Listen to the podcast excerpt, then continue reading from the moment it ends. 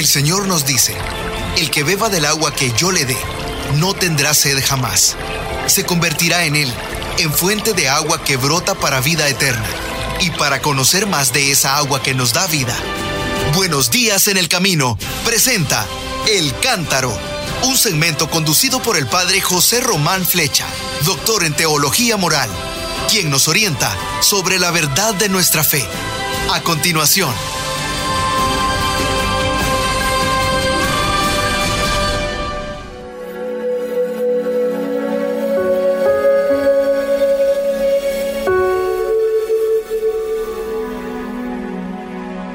Hola, soy el padre José Román Flecha, de la Diócesis de León, España. Les doy la bienvenida y les presento Meditaciones sobre San Pablo, su vida y su enseñanza. Comenzamos.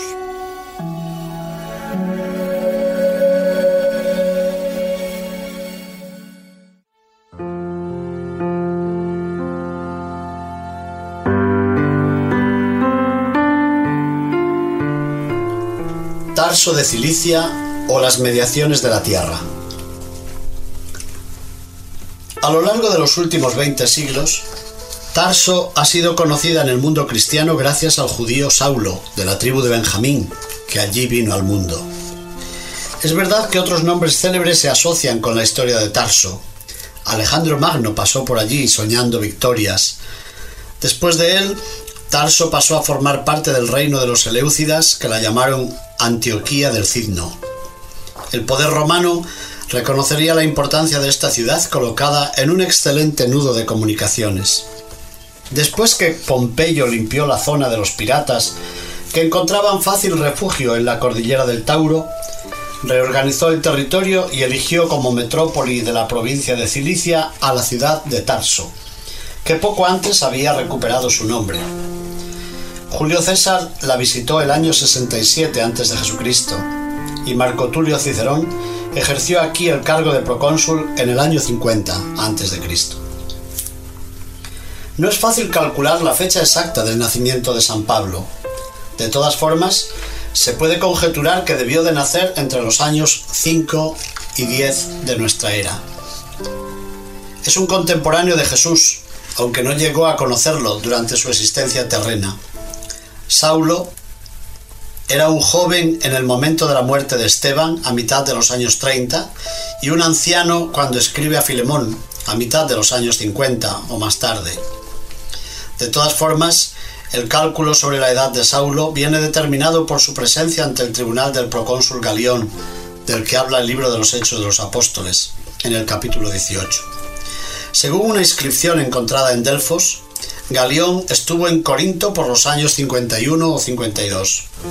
Por tanto, Pablo debió de estar en aquella ciudad entre el invierno del 49 al 50 y el verano del año 51. No hace falta subrayar que Pablo de Tarso era judío.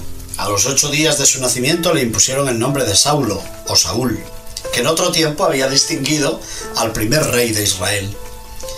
De hecho, Saulo pertenecía a la misma tribu de Benjamín que había dado a aquel rey de Israel. Hoy se piensa que debió de ser conocido siempre con el nombre griego de Paulo o Pablo, aunque en el seno de la familia se le conociera también con el sobrenombre hebreo de Saulo. Ya en su adolescencia, Pablo aprendería el oficio de tejedor. Podía realizar los preciados tejidos de lana y de lino tan típicos de la zona, también podía tejer lonas a partir del pelo de cabra que era abundante en la zona. Aquel áspero tejido, llamado precisamente cilicio, por la denominación de su origen, serviría para las tiendas que se levantan en el campo como refugio para los nómadas y para las tiendas que empleaban los ejércitos. Este oficio llevará un día a Saulo a trabajar en Corinto junto al matrimonio compuesto por Áquila y Priscila. La ciudad de Tarso pertenecía al ámbito cultural helénico, en otro tiempo tan esplendoroso y ahora absorbido por las influencias pragmáticas que llegaban de Roma. En Tarso, Pablo debió de aprender el griego medio en el que se expresa, tal vez ayudado por un pedagogo como era habitual en el ámbito de la cultura helenista. Y sobre todo, allí debió de empezar a concebir la humanidad en términos de fraternidad, un futuro que en su infancia habría de resultarle insospechado le llevaría un día a madurar aquellas intuiciones de la cultura en la que él crecía. En virtud de su nacimiento en aquella ciudad, Pablo disfrutaba de todos los privilegios de la ciudadanía romana. Alguna vez se gloriaría de ello, pero no dejaba de conocer la situación de los esclavos, a los que una y otra vez habría de referirse. Aún sin saberlo, Saulo, Pablo, había sido elegido para una misión que le trascendía, y alguien parecía haber dispuesto el primer escenario de su vida para que aquella vida se abriera a horizontes más amplios. Saulo reunía todos los ingredientes para sobresalir por su formación y su personalidad. De hecho, su figura es gigantesca y polifacética como persona y como creyente, y su papel es definitivo en la marcha de las primeras comunidades cristianas.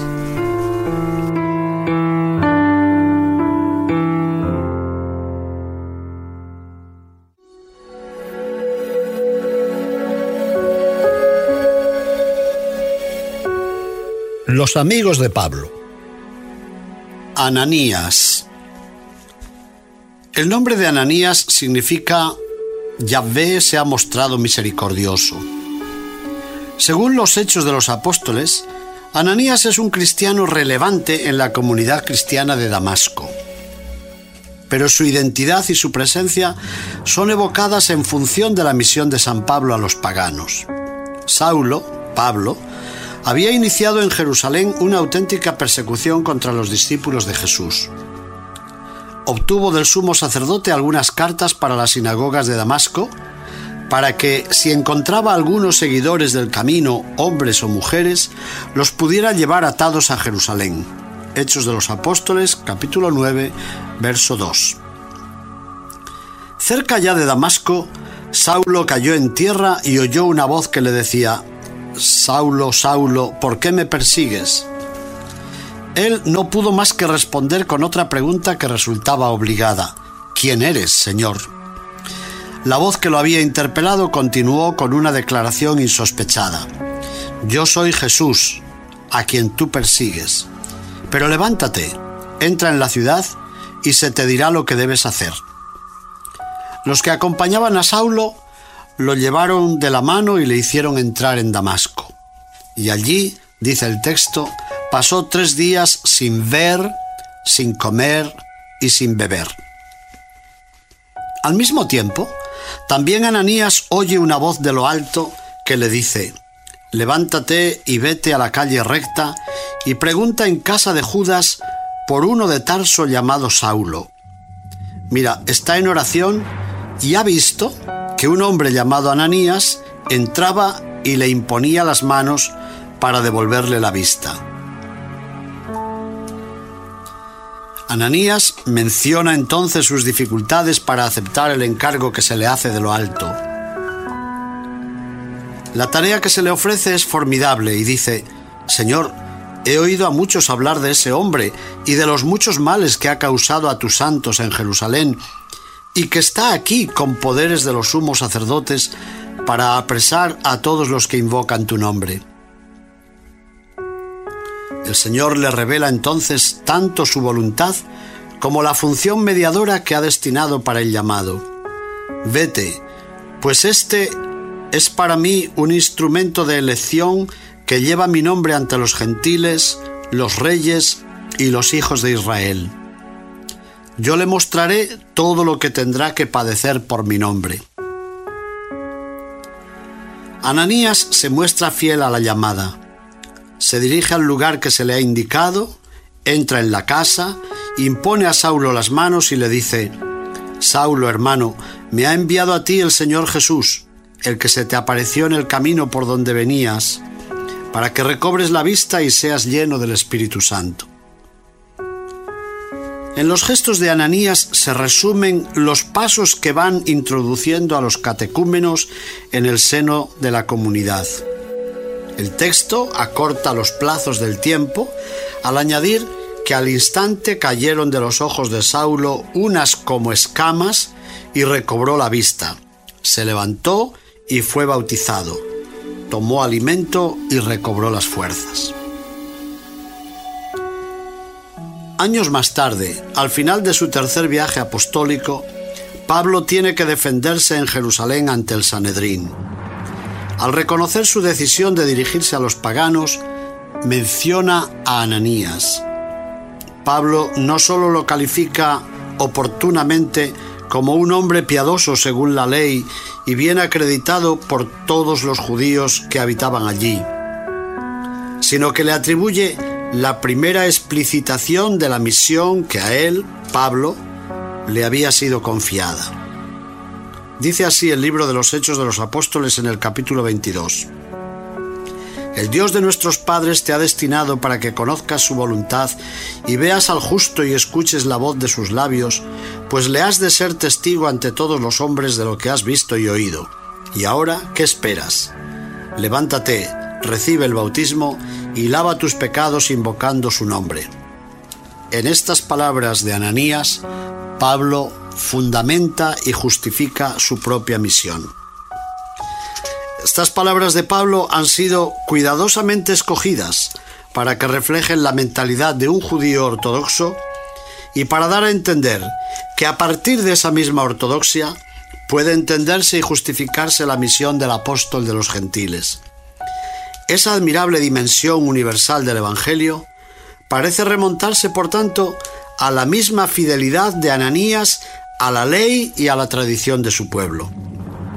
En consecuencia, Ananías es el prototipo del catequista que introduce a los que encuentra en el camino, en la vida y en la práctica de la comunidad cristiana.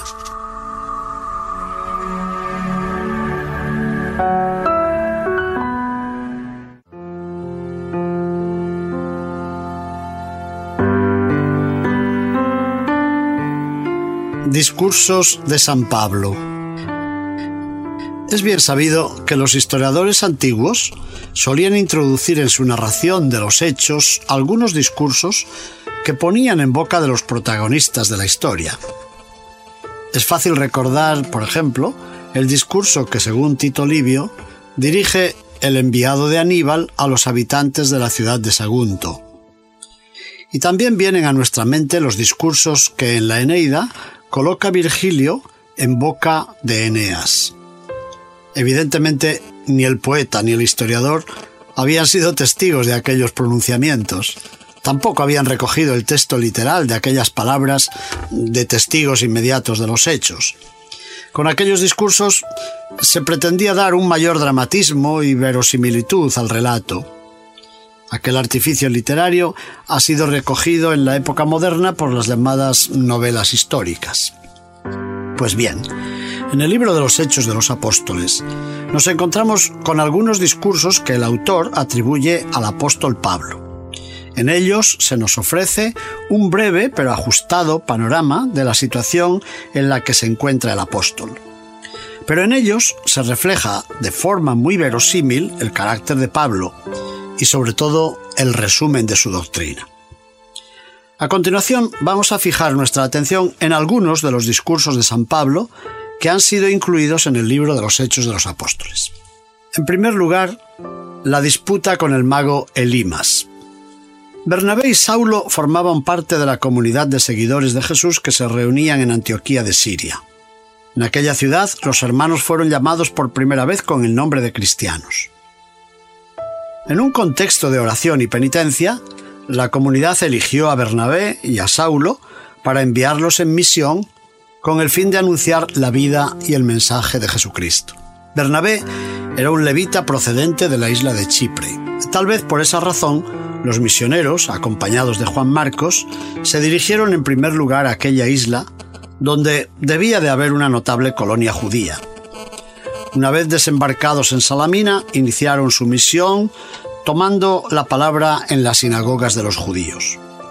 Después de atravesar toda la isla, llegaron a Pafos, donde fueron invitados a exponer su mensaje ante el procónsul romano Sergio Paulo. Con él estaba un mago llamado Bar Jesús o Elimas, que se oponía ardientemente a las explicaciones de los misioneros.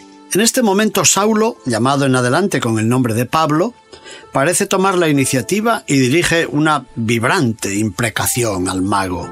Tú, repleto de todo engaño y de toda maldad, hijo del diablo, enemigo de toda justicia, ¿no dejarás ya de torcer los rectos caminos del Señor?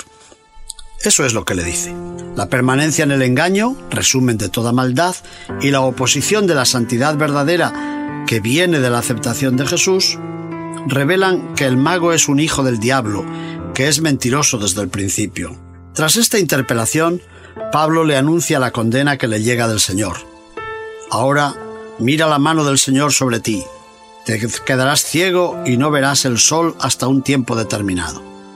Hechos de los Apóstoles capítulo 13 versos 10 al 11. El relato recuerda la peripecia del mismo Pablo. También él había quedado ciego en el camino de Damasco al descubrir a Jesús como Señor, identificado con los Galileos que él perseguía. El texto dice que sobre el mago cayeron al instante oscuridad y tinieblas y daba vueltas buscando quien le llevase de la mano. Los lectores saben ya que es la comunidad la que puede guiar al ciego para que descubra en Cristo la luz verdadera.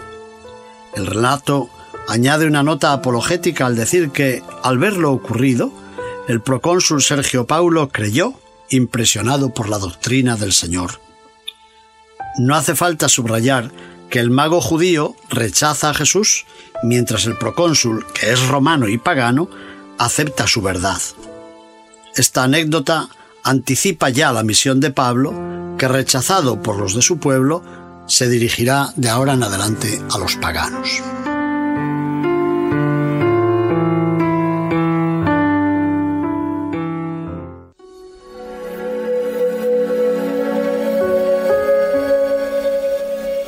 La moral de San Pablo. Es preciso adelantar que San Pablo no es un maestro de moral. Nunca pretendió elaborar un sistema ético por el que pudiera ser recordado en la historia de la cultura. En este aspecto, San Pablo no puede competir con los estoicos y los epicúreos, por citar a dos de las escuelas más famosas de su tiempo. Sin embargo, la predicación de San Pablo incluye un alto ideal de moralidad. El antiguo fariseo que se encontró con Jesús en el camino de Damasco no podía ignorar la necesidad de orientar su propia vida y la vida moral de todos los que se decidían a aceptar a Jesús como su Señor y Salvador. De hecho, el encuentro con Jesús cambió la vida de Saulo de Tarso y cambió también la vida de los que se decidieron a seguir su camino. La exhortación a aceptar el mensaje de Jesús había de traducirse en un cambio del comportamiento diario, es decir, en una necesaria conversión.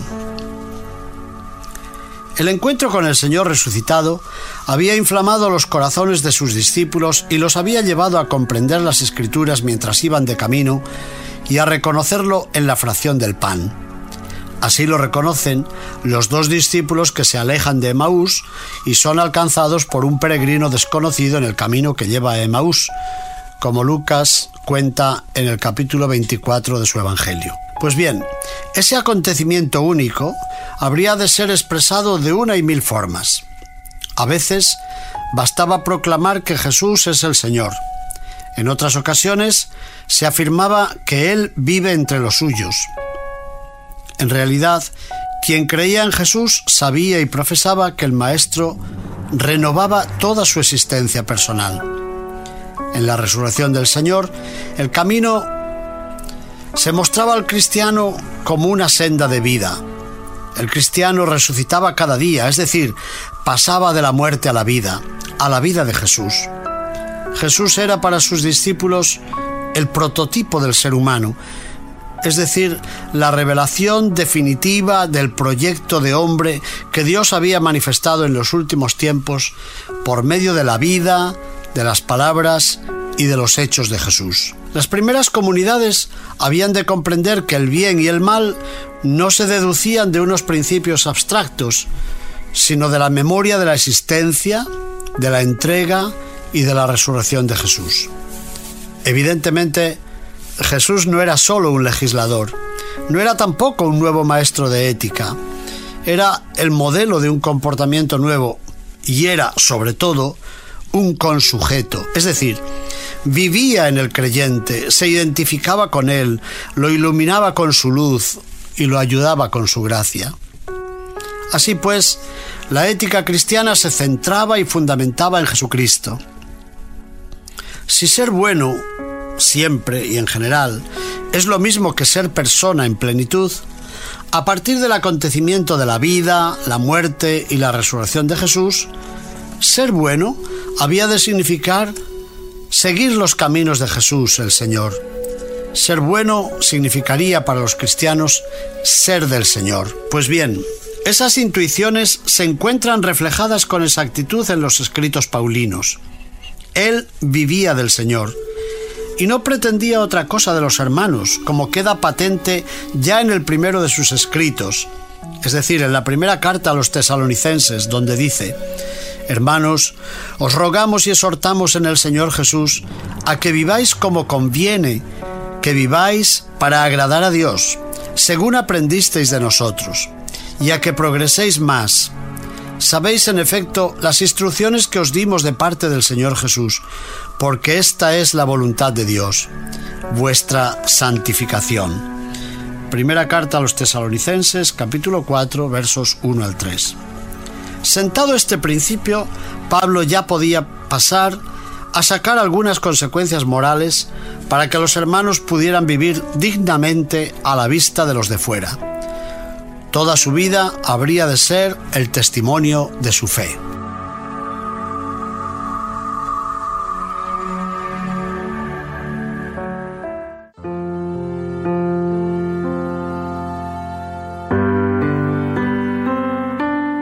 Las oraciones de San Pablo. La primera acción de gracias. La primera imagen que evocamos de Saulo es la de un perseguidor encarnizado de los cristianos. Es cierto que inmediatamente estamos dispuestos a sustituir esa imagen por la de un evangelizador celoso y abnegado. Algunos lo consideran además como un teólogo que reflexiona sobre los misterios de Dios y de Jesucristo. Pero hay una cuarta imagen de Pablo que nos lo presenta como un pastor preocupado por orientar la vida moral de los fieles. Sin embargo, con demasiada frecuencia se ha olvidado que San Pablo es un hombre profundamente religioso. Hijo de un pueblo acostumbrado a orar varias veces al día y convencido de que la gracia de Dios lo ha transformado interiormente, San Pablo se nos presenta como un hombre de oración. En las transmisiones que hoy iniciamos queremos sencillamente recordar algunos rasgos que nos revelan la oración de San Pablo. Se admite generalmente que el primer escrito del Nuevo Testamento es la primera carta de Pablo a los tesalonicenses. El apóstol inicia este escrito alabando la fe, la caridad y la espera que caracterizan a aquellos fieles. Así los recuerda en su oración. Esa tríada de las virtudes teologales aparece ya desde el primer momento como una característica fundamental de la vida cristiana. Más adelante, el apóstol menciona con satisfacción las buenas noticias que su querido Timoteo le ha traído con relación a la vida de aquella comunidad. Esa información constituye un verdadero alivio para Pablo, que se ve asediado por múltiples preocupaciones. Su mayor alegría consiste en saber que la comunidad de Tesalónica avanza en la fe y se mantiene en la fidelidad al Señor. Por eso escribe, nos acaba de llegar de ahí Timoteo y nos ha traído buenas noticias de vuestra fe y vuestra caridad. Y dice que conserváis siempre buen recuerdo de nosotros y que deseáis vernos así como nosotros a vosotros. Así pues, hermanos, hemos recibido de vosotros un gran consuelo, motivado por vuestra fe, en medio de todas nuestras congojas y tribulaciones. Ahora sí que vivimos, pues permanecéis firmes en el Señor. Primera carta a los tesalonicenses, capítulo 3, versos 6 al 8. Como se ve, San Pablo no es insensible a los sentimientos de amistad que le demuestran los tesalonicenses. Por supuesto, menos insensible es al camino que van recorriendo aquellos fieles. Las dos caras de esa satisfacción tan humana y apostólica se reflejan en su oración diaria. Todo es don de Dios y por ello da gracias a Dios. Dice, ¿y cómo podremos agradecer a Dios por vosotros, por todo el gozo que por causa vuestra experimentamos ante nuestro Dios? Noche y día le pedimos insistentemente poder ver vuestro rostro y completar lo que falta a vuestra fe. De todas formas, San Pablo no se limita a confiar a sus fieles que ora por ellos. De modo espontáneo incluye en su carta una oración hermosa que revela el fondo de su espíritu y la forma habitual de su plegaria. Que Dios mismo, nuestro Padre y nuestro Señor, Jesús, orienten nuestros pasos hacia vosotros. En cuanto a vosotros, que el Señor os haga progresar y sobreabundar en el amor de unos con otros y en el amor para con todos, como es nuestro amor para con vosotros, para que se consoliden vuestros corazones con santidad irreprochable ante Dios nuestro Padre, en la venida de nuestro Señor Jesucristo con todos sus santos. Ya al final de la misma carta, incluye un último ruego en el que se revela el objeto y la forma de su oración por las nuevas comunidades. Que Él, el Dios de la paz, os santifique plenamente y que todo vuestro ser, el espíritu, el alma y el cuerpo, se conserven sin mancha hasta la venida de nuestro Señor Jesucristo. Fiel es el que os llama, y es Él quien lo hará. La gracia de nuestro Señor Jesucristo sea con vosotros sea ese también nuestro deseo hacia todos nuestros hermanos.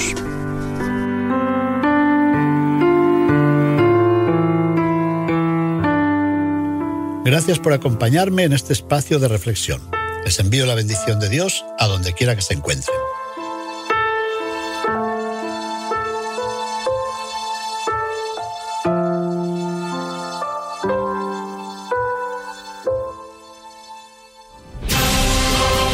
En el camino presentó El Cántaro con el padre José Román Flecha. Esperamos que hayas disfrutado de este mensaje producido por El Sembrador. Si resides en Los Ángeles y a sus alrededores, recuerda que puedes ver la programación de ESNE las 24 horas al día a través de la señal abierta digital en Canal 56.2 y por la radio también nos puedes escuchar y ver por medio de la aplicación ESNE en tu celular. Búscanos en las redes sociales y en nuestro canal de YouTube como Noel Díaz ESNE. No te pierdas la gran variedad de mensajes y artículos religiosos para el crecimiento de tu vida espiritual. El número de nuestras oficinas es el 773-777-7773 y puedes visitarnos por internet elsembrador.org. El Sembrador Nueva Evangelización. Gracias por ser parte de esta gran familia. ¿Sabías que? La 540M en Salinas, California es la primera estación de ESNE, con programación 100% católica, totalmente en inglés, y la gran noticia es que la puedes escuchar en cualquier parte del mundo a través de la página jesusthesower.com y de la aplicación ESNE. Pasa la voz a tus hijos, amigos y familiares que se comuniquen mejor en inglés para que reciban el mensaje de la palabra de Dios.